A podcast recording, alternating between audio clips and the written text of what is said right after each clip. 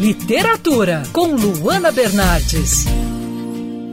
Itália, 1949, pós-Segunda Guerra Mundial.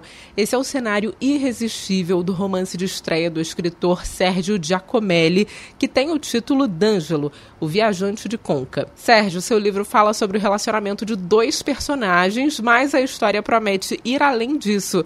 Você aborda como a guerra impactou nos relacionamentos humanos da época? Um momento da história quando as pessoas estavam ainda se reconstruindo dos traumas em meio ao caos deixado pela guerra. O romance tem esse propósito, né, de trazer o lado positivo dessa superação e reforçar os anseios das pessoas na reconstrução de suas próprias vidas, representadas, claro, nos personagens do romance. O leitor vai sentir isso na leitura. Cada personagem em busca de uma felicidade, seja pessoal ou profissional. E me conta um pouquinho sobre os dois personagens que o leitor vai encontrar no livro. O protagonista Mateu é alguém que sofreu duras perdas durante a guerra. Isso fez dele uma pessoa fechada, voltando toda a sua atenção no propósito de criar o filho, que foi o que lhe restou da família, e administrar seus negócios, até o momento que aparece na loja dele Valentine. Eles descobrem ali um amor à primeira vista. É quando aflora novamente a felicidade dentro dele, trazendo de volta aquele homem carinhoso,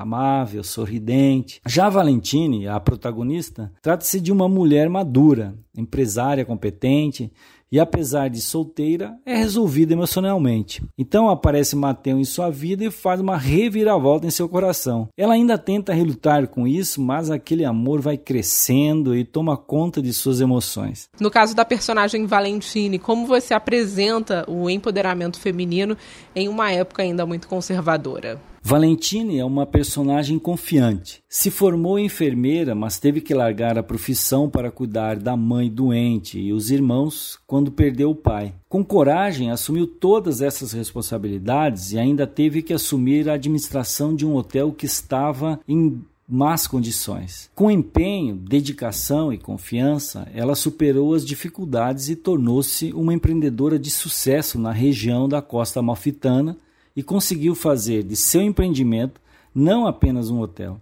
mas um local de eventos e comemorações. Mas tudo isso aconteceu porque ela é uma mulher confiante, determinada, de pensamentos fortes, sabe o que quer e onde quer chegar. Eu sou a Luana Bernardes. Você pode ouvir mais da coluna de literatura, seção do site bandnewsfmrio.com.br clicando em colunistas.